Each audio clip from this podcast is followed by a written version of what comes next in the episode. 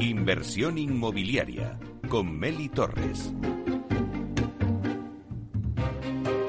Bueno, y ahora vamos a ir con un reto solidario, el reto solidario de Aedas Homes. Eh, bajo el lema Del mar al punto más alto de la península en apoyo a las familias con niños enfermos de cáncer, este es el lema que la promotora Aedas Homes ha impulsado para este reto solidario, para apoyar a los niños y a las niñas que luchan contra el cáncer de la Asociación de Madres y Padres de Niños Oncológicos de Granada.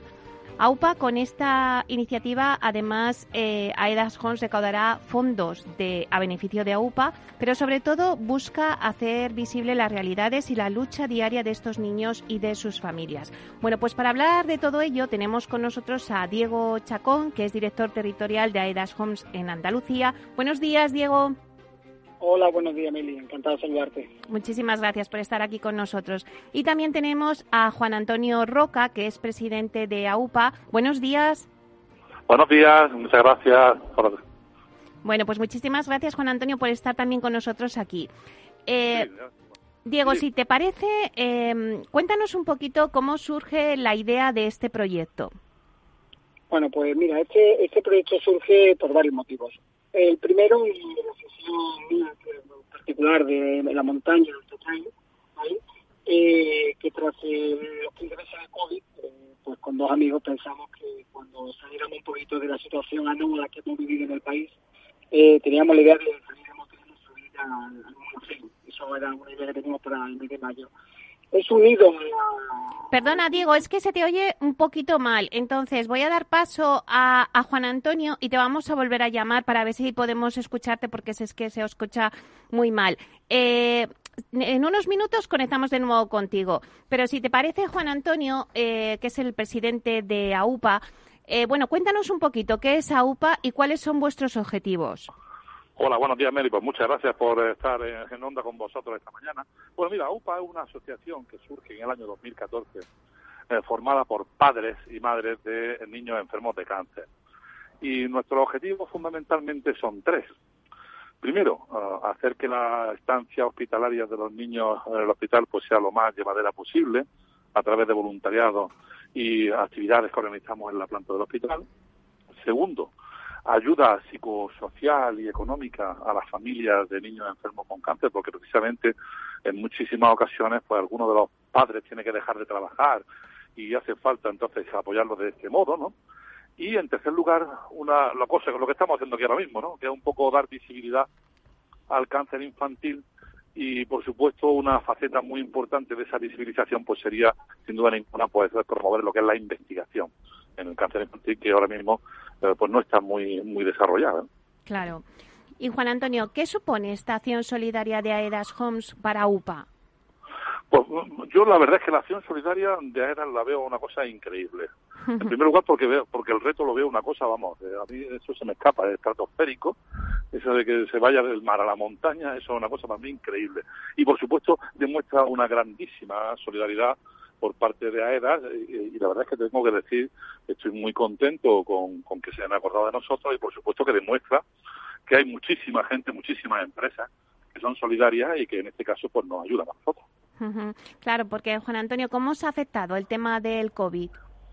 Uy, pues el tema del COVID nos ha afectado en dos sentidos. En el primer sentido, que te he dicho hace un momento, el sentido de que no podemos ayudar o, o no podemos entrar en los hospitales debido a las restricciones que todavía existen eh, en el tema de la pandemia, porque claro, todavía en este sentido está restringida pues, todo lo que es el acceso a voluntarios y demás actividades que tenemos en el hospital y en segundo lugar, por supuesto, ha afectado mucho a tratamientos de los niños, una tercera parte de los tratamientos incluso se han visto retrasados en cierta forma y en tercer lugar, por supuesto, porque no tenemos, hemos estado prácticamente un año sin poder tener ningún tipo de recurso, ningún tipo de actividad, ningún tipo de, evento, ¿no? claro.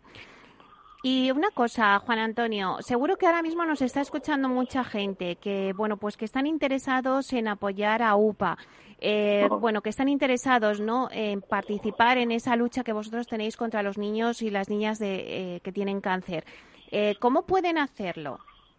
Pues tenemos en las redes sociales, en nuestra página web www.asociacionaupa.com y en redes sociales tanto en Facebook como en Twitter como en Instagram ahí tenemos pues todo lo que hacemos, todo lo que dedicamos, las actividades que hacemos, eh, etcétera. Entonces simplemente pues consultando las redes ahí tiene eh, la forma de colaborar bien por un donativo directamente, lo que es la cuenta corriente o con Bizum o participando en los eventos que estamos haciendo a lo largo de todo el año. A ver si podemos empezar ahora a hacer otra vez eventos, ¿no? Claro. claro, es verdad. Poco a poco que vamos eh, recuperando la normalidad.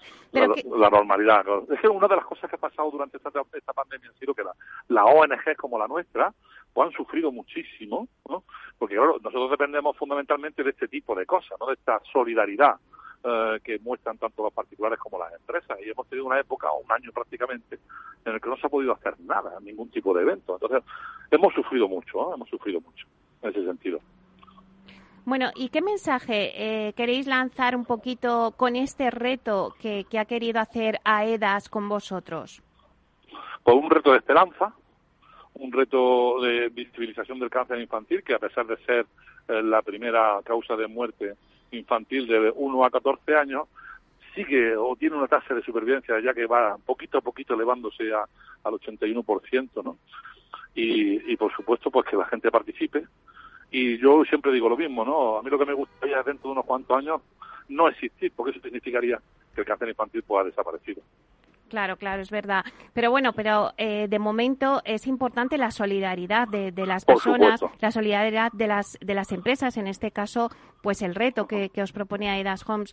No sé si habíais trabajado ya antes con, con empresas inmobiliarias. No sé qué, qué opinión tienes del sector inmobiliario, si es solidario o no.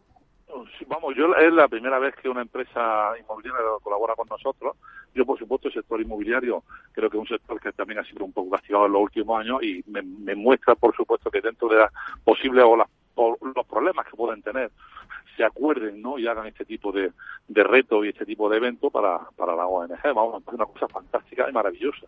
Totalmente alto. Pues vamos, que, que, yo siempre me quedo sin palabras hablando de estas cosas porque la verdad es que la solidaridad que la gente muestra muchas veces hacia nosotros no tiene, no, tiene, no puede tener correspondencia, ¿no? Porque yo le agradezco muchísimo siempre todo este tipo de cosas y, y la verdad con el corazón lo agradecemos muchísimo. Pues si te parece, Juan Antonio, ya que tenemos ahora a Diego Chacón, que ya le podemos escuchar mejor, nos va a contar un poquito eh, cómo surge la idea de este proyecto. Diego. Eh, sí, disculpar, a ver si era mejor, disculpar. Eh, mira, surge pues por un, en primer lugar, como estaba comentando, por mi afición a la montaña y después del, del año de COVID y los 15 meses de, de situación anómala que llevamos viviendo, pues nos hizo a tres amigos pensar en subir del mar al cielo en, en ¿no?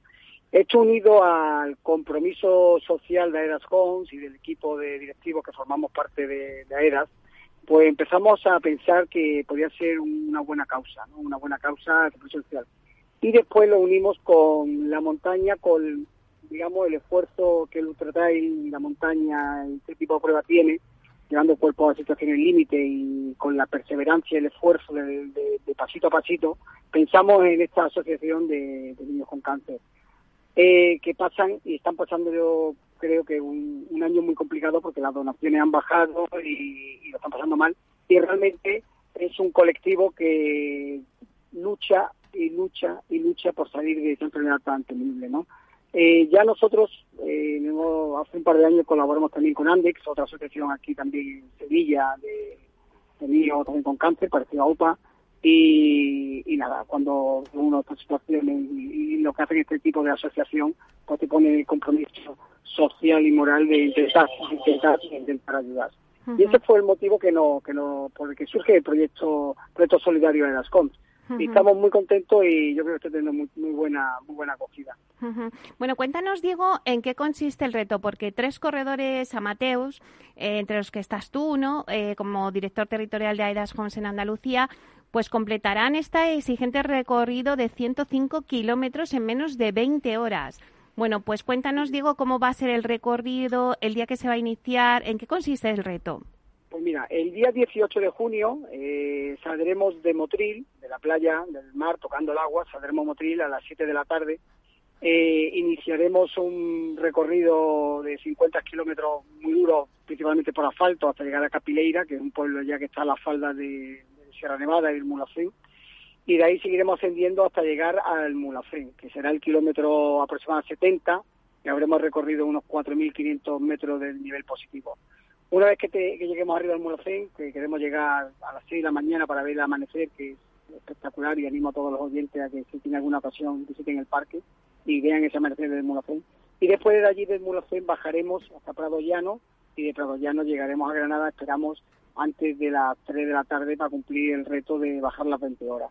Es un recorrido muy exigente, en total son 105 kilómetros, eh, con 4.500 metros de nivel positivo. Y bueno, pues como yo he dicho al principio, pasito a pasito yo creo que, lo conseguiremos, ¿no? Bueno, la verdad es que es un recorrido precioso del mar a la montaña, como decís, y, y en Capileira, que yo lo conozco, y la verdad es que es un pueblo maravilloso. ¿Qué mensaje, Diego, queréis lanzar en Aidasjón con este reto?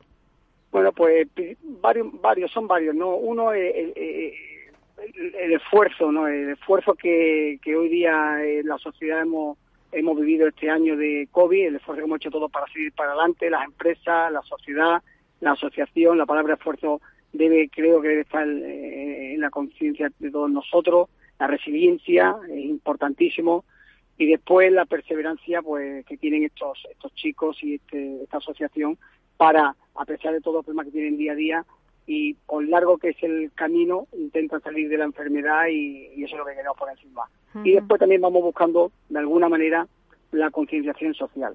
vivimos en un mundo en el que no nos paramos a mirar para atrás, vamos todos montados en, todo nuestro trabajo, en nuestra vida, y, no pensamos que hay gente que realmente necesita de un granito de arena, todos nosotros, de los que estamos bien, para poder salir de esa situación que tan dura es, ¿no? Y eso es lo que queremos con, la edad de, de, la edad.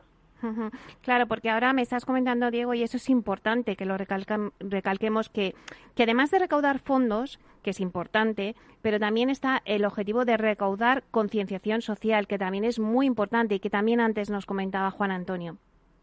Correcto, correcto. Eso yo creo que es lo más importante porque los fondos ayudarán, pero después eh, cada uno tiene que pensar cómo puede ayudar, porque estos días estamos hablándolo, no es, se puede ayudar de muchas maneras, ayudando a estos niños y a estas familias necesitadas, ya sea de cáncer u otro, poniendo en su papel, eh, acompañándolo en este sufrimiento, en este largo camino, poniendo una sonrisa, y muchas veces eso tampoco lo hacemos, ¿no? Entonces, a ver si si con el reto pues animamos un poquito a la sociedad y por lo menos los paramos a frenar y pensar en ellos.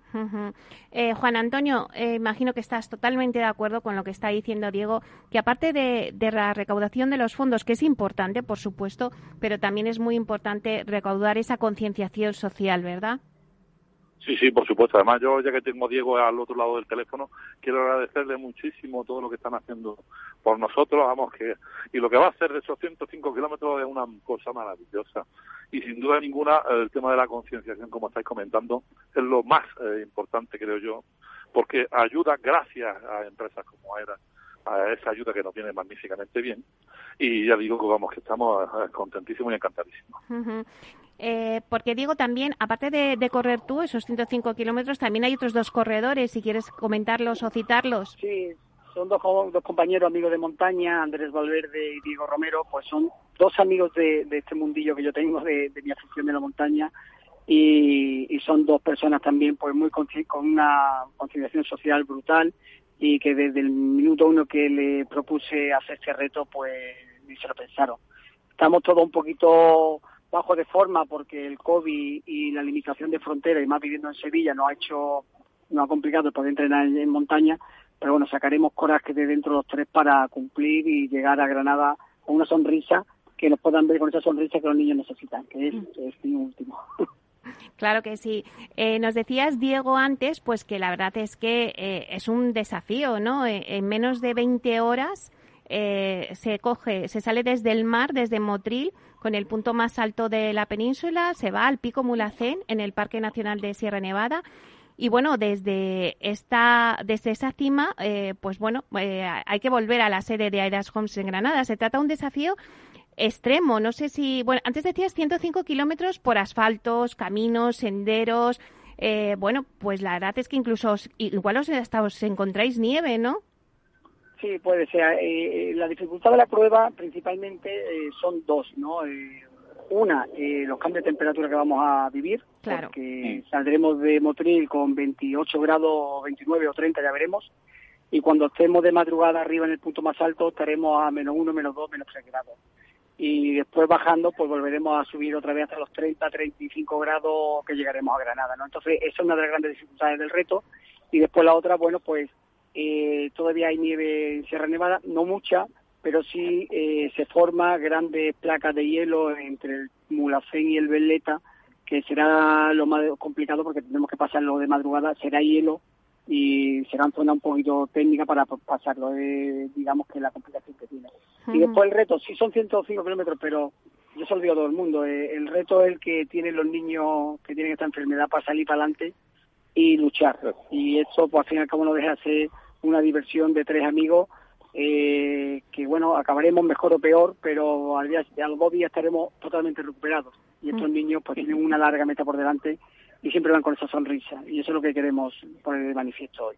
Claro, porque a través de este reto lo que vosotros queréis eh, dejar claro es esa lucha, esa fuerza y esa esperanza para todos esos niños. Eh, Juan Antonio, ese es el lema, lucha, fuerza y esperanza con este reto. Por supuesto, lucha porque hay que luchar, la fuerza necesaria que nos están dando ahora mismo y la esperanza que por supuesto la esperanza nunca se tiene que perder, sin duda ninguna. Claro que sí. Eh, Diego, eh, antes le he preguntado a Juan Antonio si, si, bueno, pues si algunas empresas inmobiliarias eh, del sector inmobiliario, pues también eh, se habían hecho solidarias en este tema o en otros. Y, y, me decía que bueno, que vosotros sois los primeros que, que bueno, pues participáis con ellos. sí que me gustaría que nos dijeras, Diego, si crees que el sector inmobiliario es solidario. ¿Se implican estos proyectos de solidaridad? Pues mira, el sector cada vez está más implicado y concienciado con iniciativas sociales y solidarias. Un buen ejemplo de ellos lo tienes en Aerascom, por ejemplo, desde donde hemos colaborado, por ejemplo, también, como he dicho al principio, con Andex, con niños con cáncer de Sevilla, hace ya dos años, por ejemplo. Y además recientemente hemos lanzado nuestro ambicioso plan ESG 2021-2023 en el que contamos con diversas acciones de dimensión social. Entonces yo creo que el sector está empezando a estar muy implicado con todo el tema de dimensión social. Además, además tengo que decir eh, que la aceptación por parte de, de colaboradores nuestros, empresas constructoras, eh, comercializadoras, constructoras, eh, estudios de arquitectura, está siendo brutal. Es decir, fue levantar el teléfono para explicar el reto y buscar algunos patrocinadores que nos acompañaran para cubrir los gastos iniciales y después donaciones y ha sido una aceptación brutal. Es decir, que yo creo que todo el sector en general está muy concienciado y yo creo que pondrá su granito de arena en este proyecto y en otros muchos que llegarán, porque yo creo que este es el comienzo de muchos. Bueno, hay que decir que el reto solidario de Aedas Homes también cuenta con el patrocinio oro de Constructora San José y López Urrutia, eh, también un patrocinio plata del Grupo García y Villalobos y el Grupo Deco y también un patrocinio bronce de Equilatera y de Fundación Caja Rural de Granada. Además, también pues prestan su apoyo institucional la Junta de Andalucía, la Diputación de Granada, CETURSA, el Ayuntamiento de Granada, el Ayuntamiento de Modril, el Ayuntamiento de Órgiva y Ayuntamiento de Capileira. Y también yo creo que es interesante decir, digo, que los particulares que nos estén escuchando y que deseen colaborar con el reto solidario de AEDAS, pues también pueden realizar su aportación, ¿no?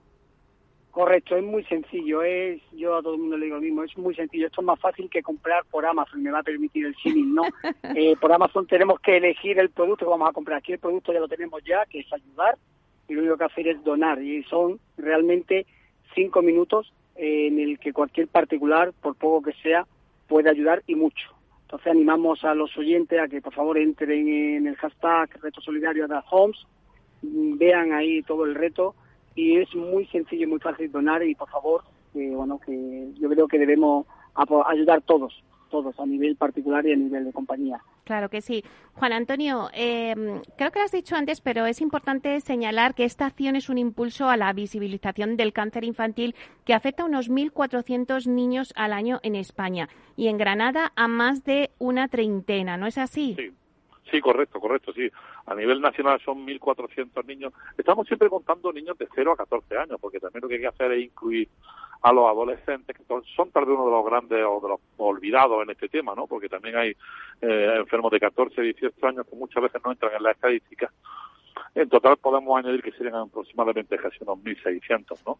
De 0 a 18 años Por supuesto, y en Granada pues estamos en torno a la treintena, al 30, 35 anualmente. Ahora mismo en la planta, cada vez, gracias a Dios, hay poco, pero y, esperamos que haya cuantos menos, pues mucho mejor. Claro que sí. Bueno, pues hay que dar ese mensaje de que el cáncer es una enfermedad que se puede curar y de hecho pues la superan la mayor parte de los menores que están diagnosticados. Así que eh, creo que es una bonita, eh, bonita actividad que han hecho en AEDAS Homes.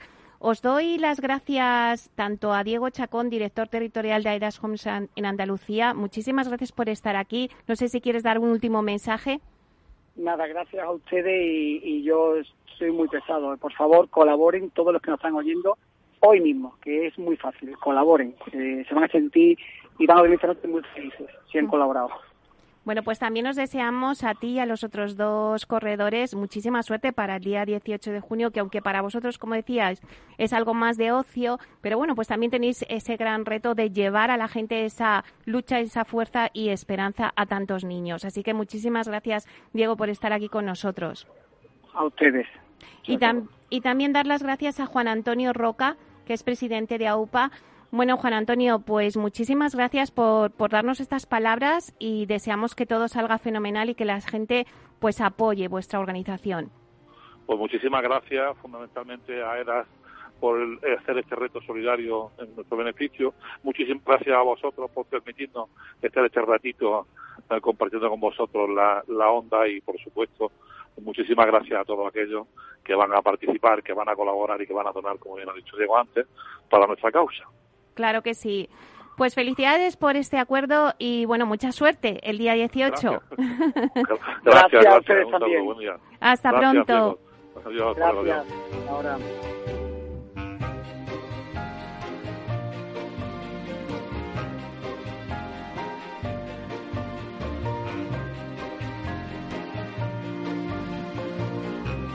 Bueno, pues ya acabamos de escuchar este reto de AEDAS Homes que ha impulsado para apoyar a los niños y a las niñas que luchan contra el cáncer de la Asociación de Madres y Padres de Niños Oncológicos de Granada, AUPA. Con esta iniciativa, AEDAS Homes recaudará fondos a beneficio de AUPA, pero sobre todo buscan hacer visible las realidades y lucha diaria de estos niños y de sus familias.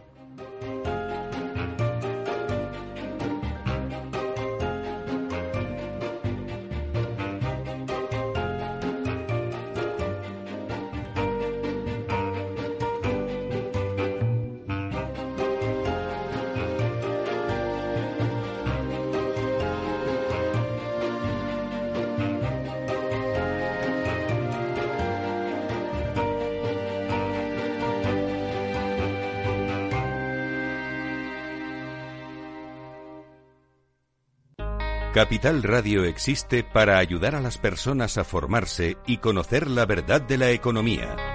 Los valores que Capital Radio defiende son la verdad, la libertad y la responsabilidad. Capital Radio es una empresa independiente que no se identifica con ideologías políticas. Capital Radio está aquí para ayudar a las empresas a comunicar cómo crean valor. Capital Radio apuesta por empresas sostenibles, transparentes y comprometidas con la sociedad. ¿Y tú? ¿También quieres trabajar por un mundo mejor? Aquí tienes tu sintonía. Capital Radio, con la gente que aporta y no se aparta.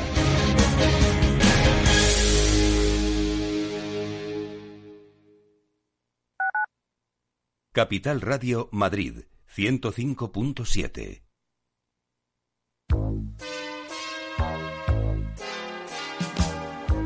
Bueno, la siguiente consulta nos llega desde Bulgaria, desde Sofía, la capital. Julen, buenos días. Muy buenos días, eh, señor Vicente y señor Durante. ¿Sigue usted Capital Radio en Bulgaria? Sí, hombre, lo cojo por internet cada día, ¿eh? Capital Radio es el que mejor lo, lo, lo, capto, vamos, inmediatamente.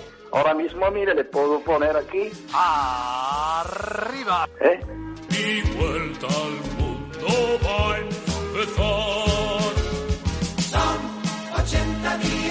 Capital Radio traspasa fronteras. Capital Radio sí es lo mejor, ¿eh?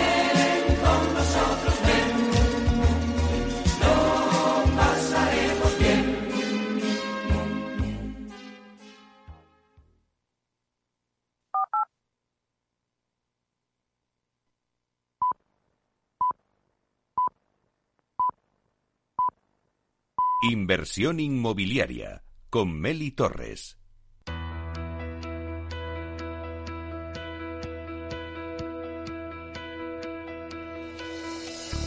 Aula de Innovación.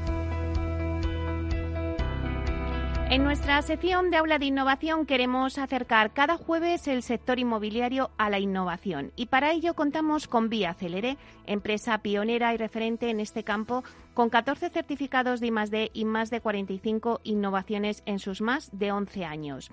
Comprar una casa es una de las decisiones más importantes de nuestra vida. Durante el proceso de compra surgen dudas sobre muchos conceptos.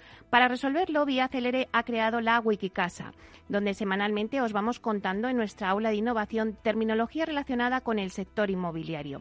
En la Wikicasa de esta semana tenemos con nosotros a Juan Luis Aragonés, que es abogado de Vía Celere, para hablar de lo que es las licencias de obras. Buenos días, Juan Luis. Buenos días, Meli. Bueno, Juan Luis, cuéntanos un poquito, ¿qué es la licencia de obras? Cuando hablamos de la licencia de obras, tenemos que, entender que es un acto administrativo de carácter reglado, preventivo y necesario y de naturaleza urbanística, en virtud del cual una entidad local, un ayuntamiento, básicamente autoriza un determinado acto constructivo, obras de edificación, reformas, rehabilitación, cambios de uso, sobre un inmueble, ya sea un suelo, un edificio, una vivienda en particular, un local. Se encuentra regulada en la normativa urbanística estatal y autonómica, pero principalmente hemos de acudir a la ordenanza del municipio en el que se va a desarrollar la actuación constructiva. De ahí que la regulación pueda variar notablemente en función del municipio y de la propia casuística. En función de la intensidad o complejidad de esta actuación, se someterá a un control más exhaustivo por parte de la Administración, exigiendo mayores requisitos y una, y una tramitación más prolongada en el tiempo. Para los casos de menor entidad y dependiendo del municipio, podremos presentar una declaración responsable, comunicación previa u otra figura de similar condición. Estos últimos supuestos constituyen una manifestación de autocontrol por parte del sujeto obligado, eh, sin perjuicio de las funciones inspectoras, incluso sancionadoras, que puede ejercer la Administración con posterioridad, frente a lo que es la genuina labor de tutela de la legalidad por parte del Ayuntamiento que ejerce a través de la licencia. Claro, ¿y cuándo es necesario solicitar la licencia de obras? Como decíamos anteriormente, las, distintas actuaciones que requieren de licencia están recogidas principalmente en una ordenanza municipal específica, en la que se regula el procedimiento administrativo que varía en función de la importancia o complejidad de la actuación constructiva. Normalmente las que presenten una menor entidad y por tanto requieren un menor control técnico no necesitarán proyecto como tal, siendo suficiente una mera instancia en la que se describan los trabajos a realizar. Por ejemplo, tirar un tabique, cambiar el suelo, pintar la casa. Otros, de mayor magnitud, requerirán de un proyecto técnico con unas determinadas características y contenido que se someterán a una serie de trámites en sede administrativa. Revisiones por determinados departamentos u oficinas técnicas, informes, pronunciamientos, hasta la obtención de la licencia urbanística de obra. Juan Luis, y si nos vamos a lo que es el, caso o el hecho de las viviendas de obra nueva, ¿qué ocurre con este tipo de licencia en las viviendas de obra nueva? La licencia es un elemento fundamental en el, en el desarrollo de una promoción, ya que determina la conformidad por parte del ayuntamiento competente de que la actuación que, que se pretende realizar se adecua a la legalidad urbanística y constructiva vigente, permitiendo el inicio de las obras lo que supone la materialización progresiva del proyecto constructivo. De esta forma, se va produciendo la consolidación del mismo en la realidad física, permitiendo así una mayor carga obligacional en los contratos firmados con los clientes, aportando mayores garantías en cuanto a la buena marcha y consecución de la promoción. Por otro lado, la obtención de la licencia es condición indispensable para eh, otorgar la escritura de declaración de obra nueva, trasladando al registro con su inscripción el hecho de la construcción, lo que suele ser requisito necesario para la financiación bancaria del proyecto. Bueno, pues muchísimas gracias, Juan Luis Aragonés, abogado en Vía Celere, por hablarnos de las licencias de obra. Muchísimas gracias. Gracias a vosotros, Meli. Bueno, pues hasta aquí nuestra Wikicasa de Vía Celere de hoy. Hoy les hemos hablado de las licencias de obras, pero no se pierdan la semana que viene el próximo término de la Wikicasa de Vía Celere.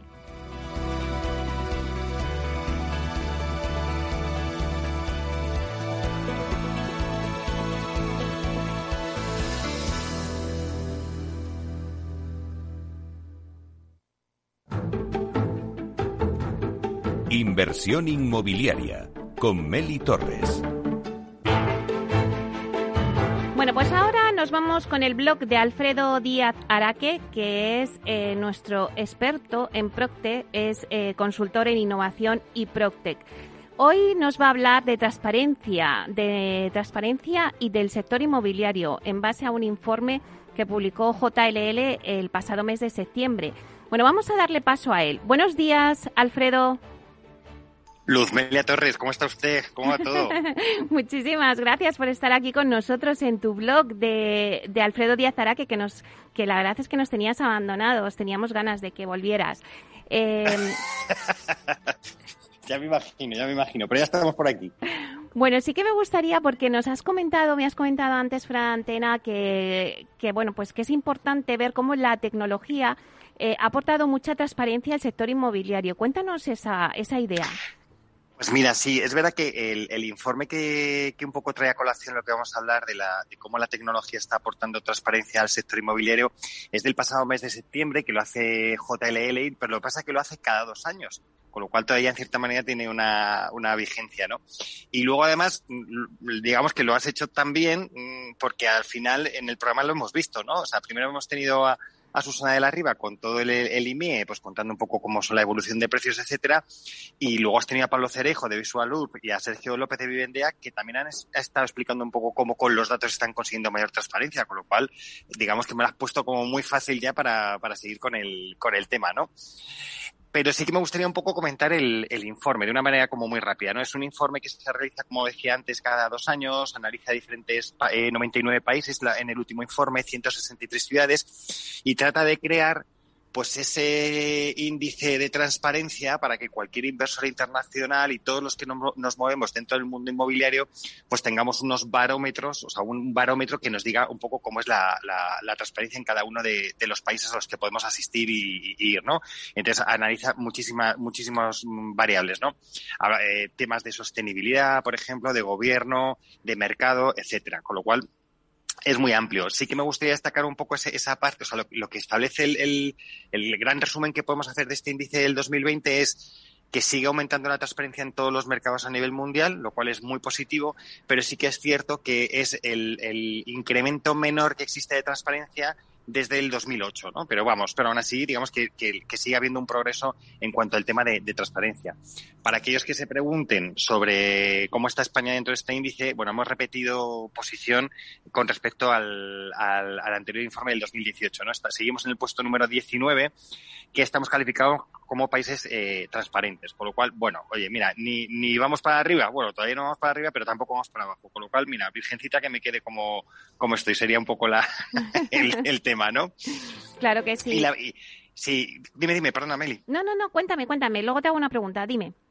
Vale, no, y entonces, bueno, pues lo que, lo que sí que, que, el, que el informe siempre hace un poco de incidencia en, en, la, en, la, necesidad de esa transparencia inmobiliaria, ¿no? Que se debe de mejorar para que se pueda competir lo que es el mundo inmobiliario con otros tipos de activos que existen en el mercado que son también muy, muy, muy transparentes, ¿no? Y con lo cual, oye, pues al final hay otros mercados que son muchos más transparentes que el, inmobiliario y por tanto el inmobiliario lo que tiene que hacer es seguir en esta línea de progreso con el tema de la, de la, de la transparencia, ¿no? Y, y me gustaría mucho hablar del tema de sostenibilidad, ¿no?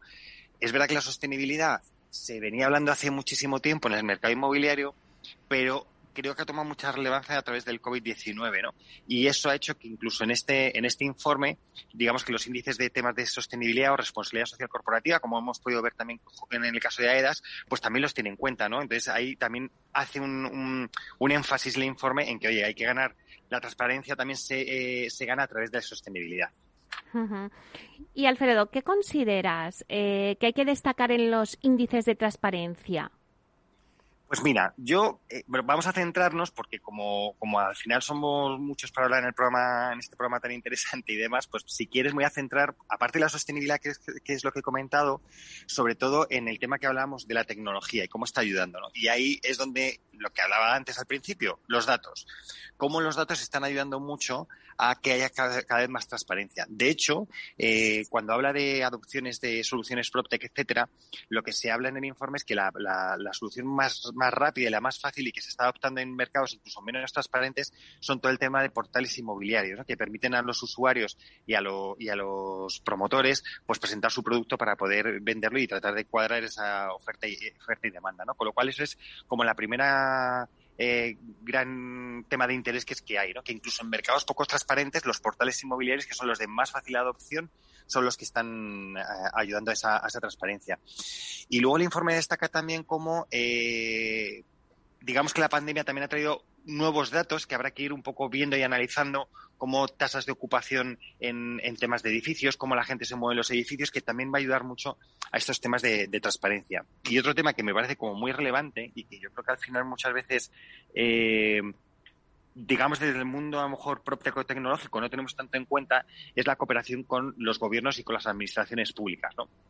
Sabemos que muchas veces, y en el gobierno de, de, España lo hemos visto, con, cuando se saca el índice a lo mejor de, de alquileres y demás, pues que se, se, hacen desde una serie de bases de datos que tiene el propio gobierno que muchas veces no están actualizadas y que quien tiene actualizadas esas bases de datos de, de información lo más actualizada y lo más al, al pie de la calle en el mercado son los portales inmobiliarios y tipo, eh, tipo de PropTech. Bueno, pues lo que habla mucho el informe es de esa colaboración que tiene que existir y da ejemplos de eh, entre administraciones públicas y eh, empresas de, datos, etcétera, para llegar a esa transparencia. Con lo cual yo creo que es una cosa que es verdad que muchas veces estamos pensando en dar datos o, o, hacia lo que son nuestros clientes, pero que a lo mejor lo que tenemos que también es girar un poquito la cabeza para mirar las administraciones públicas y ofrecer esos datos para conseguir una mayor transparencia y que incluso la administración pública tome mejores decisiones en base a datos reales y no a lo mejor datos que tiene como un poco anticuados.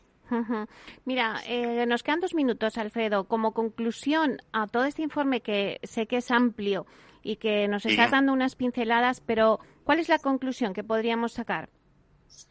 Pues mira, yo creo que la conclusión es que el sector inmobiliario debe seguir apostando, entre otras variables, pero sobre todo por el tema de eh, PropTech y todas las soluciones tecnológicas que existen, porque les va a ayudar a, dar eh, mayor transparencia al mercado. Eh, y la transparencia es una cosa que nos obsesiona mucho en el mercado inmobiliario, pero es verdad que muchas veces no sabemos cómo hincarle el, diente a este, a este tema.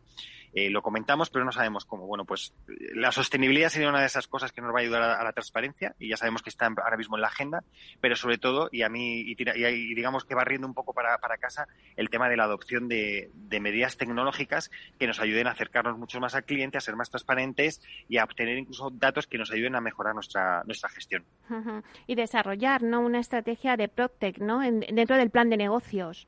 Correcto, efectivamente, es que tiene que estar dentro del plan de negocios. Yo creo que ahora mismo no se establece un plan de negocios en, en, una en una empresa que no incluya temas tecnológicos y cómo y cómo afrontarlos. Yo siempre lo digo que cada uno a su nivel, porque no es lo mismo un gran promotor que un pequeño promotor de una zona, no es lo mismo un gran agente inmobiliario que un pequeño agente inmobiliario local, pero que todos en su agenda deben de tener la tecnología eh, en su agenda y en su roadmap que se dice, pues yo creo que lo deberían de tener sin, sin ningún problema. Uh -huh. Bueno, pues nos quedamos con algunas palabras claves, eh, digitalización, nos quedamos con la importancia de los datos que nos has dicho, con esa colaboración público-privada, que es importante que el gobierno se, se implique en sí. el Procter, con ese, eh, bueno, eh, que se incluya el Procter en las agendas, ¿no?, en, eh, del plan de negocio de las empresas. Bueno, pues la verdad es que nos has contado muchas cosas, así que te lo agradecemos. No, agradecido yo, Meli, por la invitación. Bueno, pues te esperamos los próximos jueves para que nos cuentes más en tu blog de Alfredo Díaz Araque. Muchísimas gracias.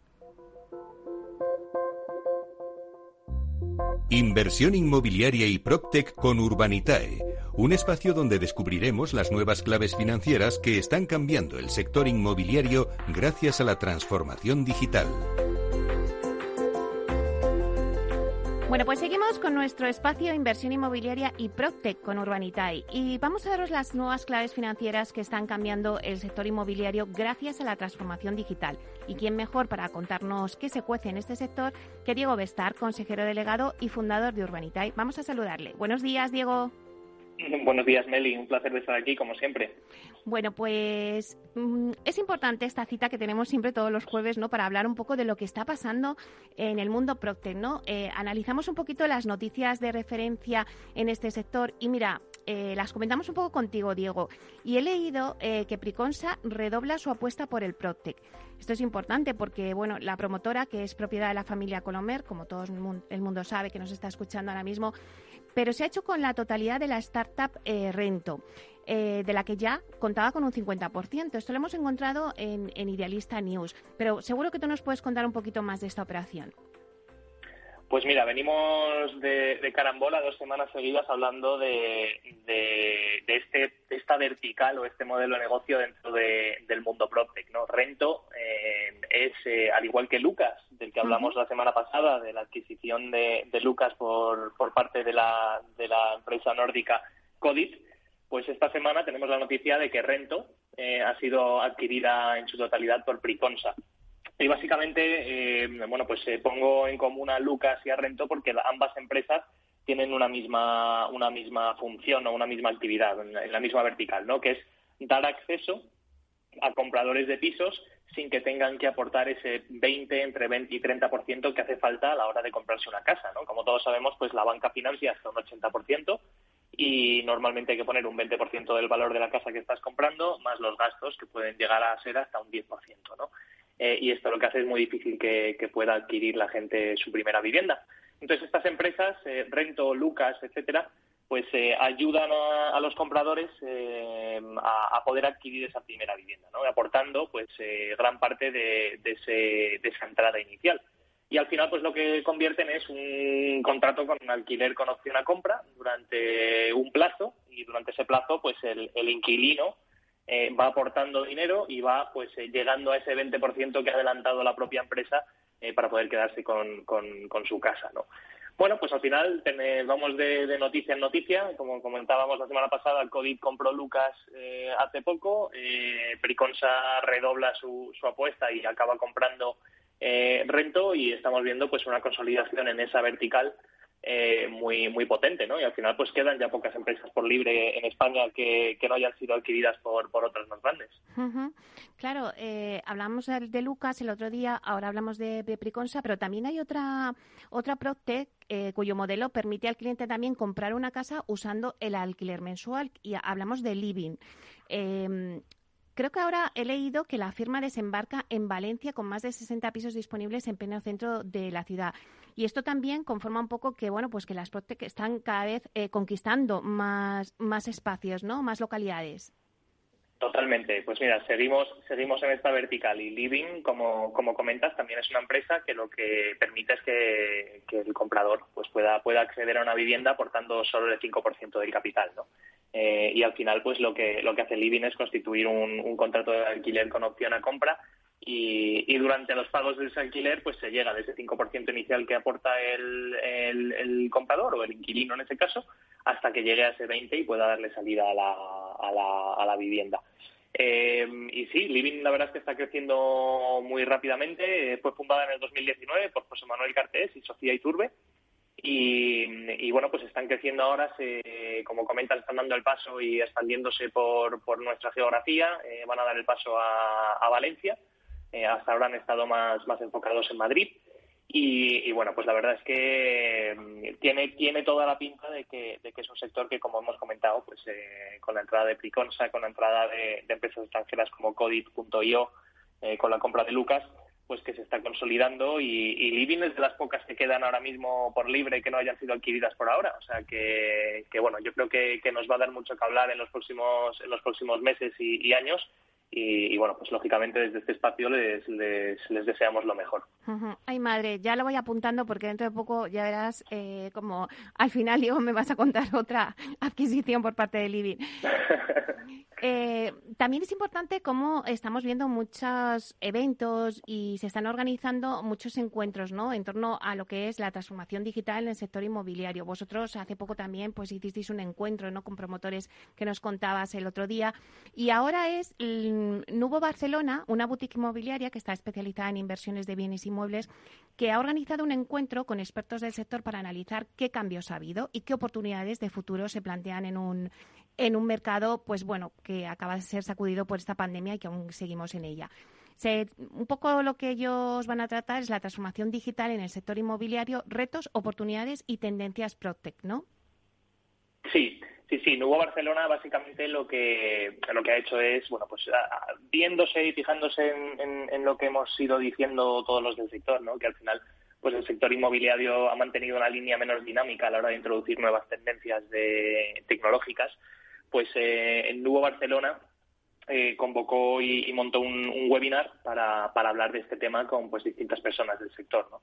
En el, en el webinar, en la, en la sesión estuvo el propio CEO de Nuevo Barcelona, Ara de Drey, eh, también estuvo Juan Galo Maciá, del CEO de England Volkers, eh, Rebeca Pérez de Inviertis, que, es una empresa de la que hablamos de hace tiempo eh, y que la verdad es que está, está sonando mucho, y, también estuvo Ariadna Belver, socia fundadora de Belver Company.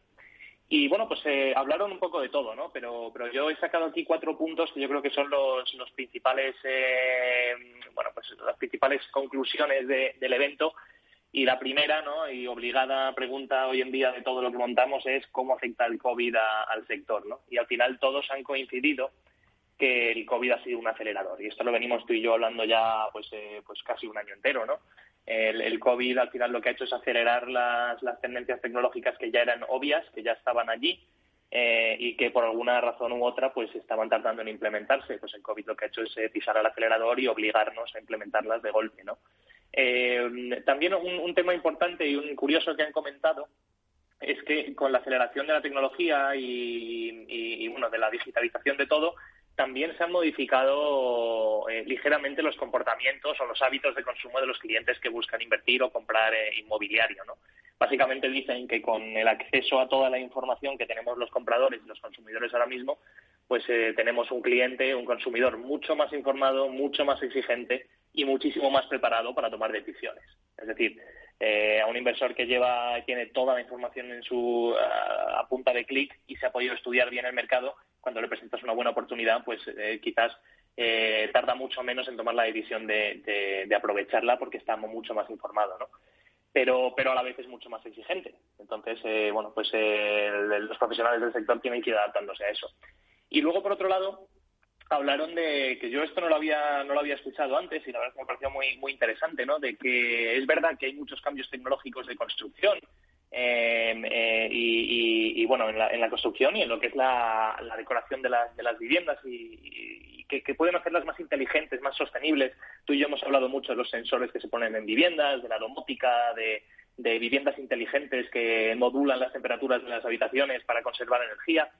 Pero lo que destacaron en, el evento fue que muchas veces no es cuestión de las compañías o promotoras o constructoras que hacen las viviendas, sino que el consumidor todavía no está preparado para, asumir todas las opciones que ya existen. ¿no? Eh, un ejemplo que ponían es la domótica en las viviendas, eh, que ya se ha detectado que es una tecnología que mejora la calidad de, la, de vida de todos los clientes, pero que muchos compradores todavía desconocen y, de hecho ni siquiera la piden, ¿no? no la valoran dentro de las promociones. Entonces, no solo hay que adoptar la tecnología en el lado de, los que estamos promoviendo y, construyendo, sino también el cliente tiene que adaptarse y, acostumbrarse a tener este tipo de, cosas. ¿no? Y por último, y muy rápido, pues el propio CEO de, Nuevo Barcelona, Ara de hablaba de, hacía un llamamiento general a, los inversores y a los fondos de inversión, los business angels, a seguir invirtiendo en el sector y a seguir invirtiendo en la digitalización del sector inmobiliario.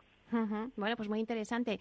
Y Diego, vamos a, lo nuestro, vamos al crowdfunding, vamos a vuestros proyectos. Habéis abierto el lunes un proyecto, bueno, pues que ha durado cuántos segundos. Dime cuántos segundos.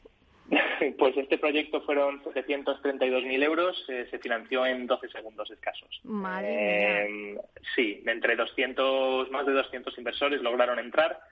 Y la verdad, Nelly, es que por un lado tenemos tenemos sentimientos eh, encontrados, ¿no? Por un lado estamos muy contentos de ver que, en Urbanitae tenemos tan buena acogida y que nuestros inversores pues bueno pues muestran muestran un nivel de confianza hacia nosotros muy muy elevado pero por otro lado tenemos el sabor agridulce de, que han habido muchos inversores que no han podido llegar a tiempo, ¿no? Entonces, eh, bueno, la verdad es que muy contentos con cómo ha funcionado, pero, pero bueno, pues buscando subir más proyectos para, para poder dar entrada a los inversores que tenemos, que tienen mucho apetito inversor ahora mismo. ¿Y tenéis pensado hacer algún cambio para evitar este tipo de problemas de que se quede gente fuera y que no haya podido entrar? Pues sí, la verdad es que estamos terminando de desarrollar, vamos a intentar en el siguiente proyecto ya tenerlo listo, un sistema de prefunding eh, o, reservas eh, para, bueno, pues que permitirá que durante un plazo, igual 24 o 48 horas, todo el que quiera invertir pueda hacerlo. Entonces, si tú quieres invertir 5.000 eurillos, puedes entrar y, y aportas tus 5.000 euros.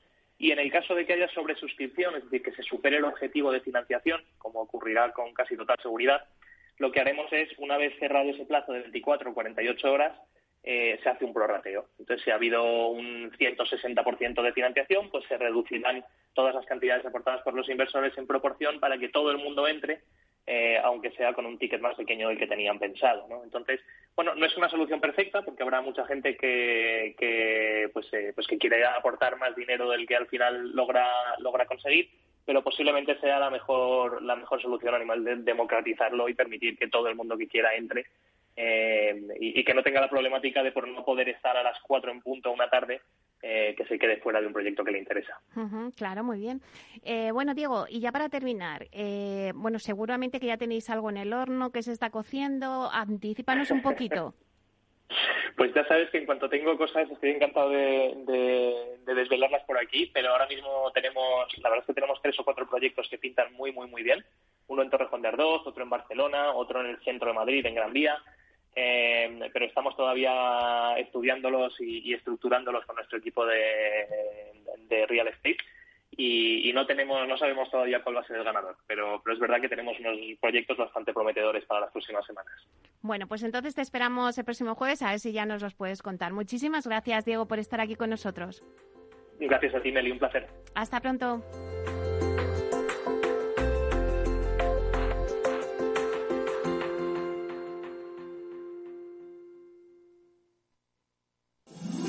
Todos los lunes a las 12, en directo en Capital Radio, la actualidad de personas y empresas en el Foro de los Recursos Humanos, primer espacio en la radio y en Internet dedicado a la gestión de personas y directivos en nuestro país. Voces acreditadas, profesionales del sector, empresas destacadas, empleados, líderes, todo sobre los recursos humanos. En la radio siempre en directo desde hace 18 años. Antena de Oro 2020. El Foro de los Recursos Humanos, los lunes a las 12 con Francisco García Cabello.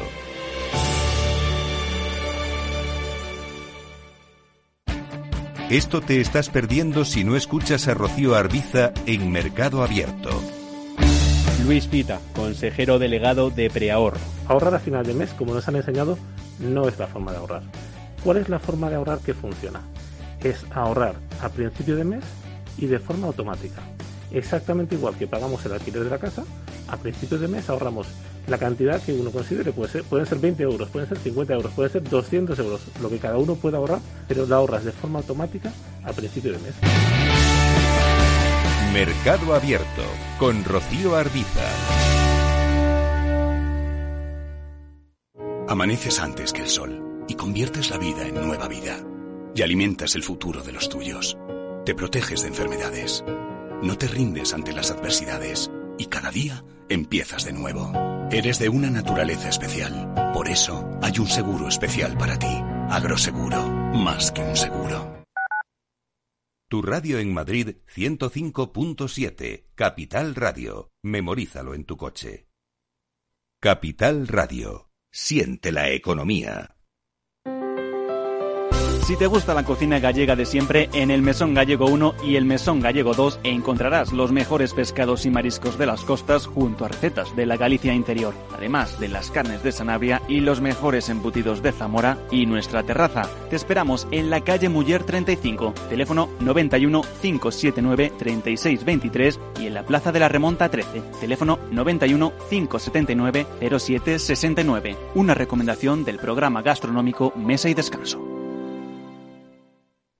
Gráficas Naciones. Más de 50 años de experiencia en el sector de las artes gráficas. Apostamos por la última tecnología tanto en impresión offset como en digital y gran formato. Realizamos todo tipo de impresión. Tarjetas de visita, folletos, libros, vinilos, decoración y montaje de stands. Más información en el 91 629 2145 o en gráficasnaciones.es. Disfruta de la mejor cocina gallega en Montes de Galicia. Todo un clásico moderno en el barrio de Salamanca. Disfruta de la variada dieta atlántica, de las mejores carnes y pescados tratados con respeto y transparencia y regados con una de las mejores bodegas de la zona. En grupo, en familia o en pareja, Montes de Galicia te ofrece el espacio perfecto en cada ocasión.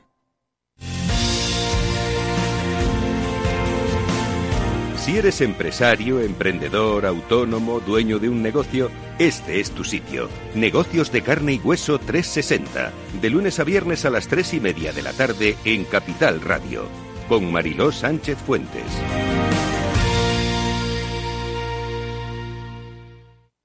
Para personas inquietas, Capital Radio.